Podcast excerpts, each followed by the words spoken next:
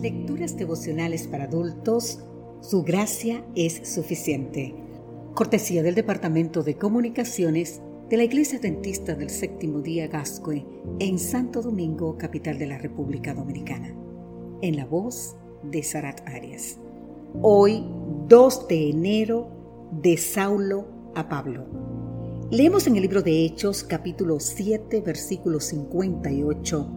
Lo echaron fuera de la ciudad y lo apedrearon. Los testigos pusieron sus ropas a los pies de un joven que se llamaba Saulo. Son escasos los detalles biográficos de la juventud de Saulo. Tan solo una mención pasajera a su madre y a sus antepasados hebreos, que no era hijo único y que al octavo día fue circuncidado. Es posible que su familia lo considerara un rebelde cuando se convirtió al cristianismo y rompiera toda relación con él, aunque algunos de sus parientes llegaron a ser cristianos. Jerónimo afirma que los padres de Saulo vivieron originalmente en Giscala de Galilea y que en el año 4 a.C.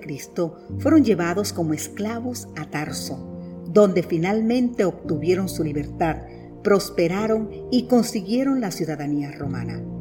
Allí les nació un hijo y le pusieron por nombre Saulo. Como era de la tribu de Benjamín, esta elección bien pudo haber sido en honor a Saúl, el primer rey de Israel. Es sumamente probable que la familia de Saulo fuera de cierta alcurnia y de una riqueza más que común. Así, Saulo valoraba su herencia étnica y religiosa. Él era hebreo de hebreos y le añadía un orgullo especial de ser un auténtico fariseo. Por eso vivía conforme a las más rigurosas sectas de la religión judía. Fariseísmo heredado de su padre, acentuado por causa de su educación bajo la tutela de Gamaliel en Jerusalén, donde fue enviado cuando tenía 12 años. Podemos leer más en el libro de Hechos, el capítulo 22.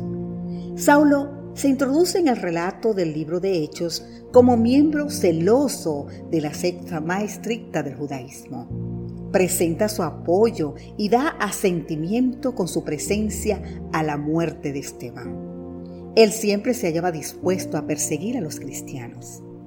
Después de 18 referencias a Saulo en Hechos, aparece el cambio. Ahora Saulo se transforma en Pablo. Lucas, autor del libro, sabía que el apóstol tenía dos nombres. Saulo para un ambiente judío y Pablo para un ambiente gentil. Cuando él fue circuncidado recibió un nombre judío, Saulo pero como vivía en una comunidad gentil, se le dio también un nombre latino relativamente común, Paulus o Pablo. Por el apedramiento de Esteban, los judíos sellaron finalmente su rechazo del Evangelio. Los discípulos, dispersados por la persecución, iban por todas partes anunciando la palabra. Poco después se convirtió Saúl el perseguidor y llegó a ser Pablo, el apóstol de los gentiles.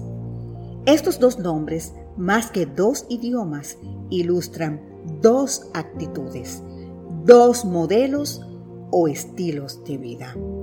Con el primero recorría la tierra buscando poder y sembrando odio y muerte. Con el otro miraba hacia el cielo ofreciendo su vida y buscando restaurar en el nombre de Jesús. Con el primero se oponía, con el otro apoyaba. Con el primero destruía, con el otro construía. Con uno persigue, con el otro salva. Ahora bien, querido amigo, querida amiga, ¿soy yo un Saulo o un Pablo? Que Dios hoy te bendiga. Amén.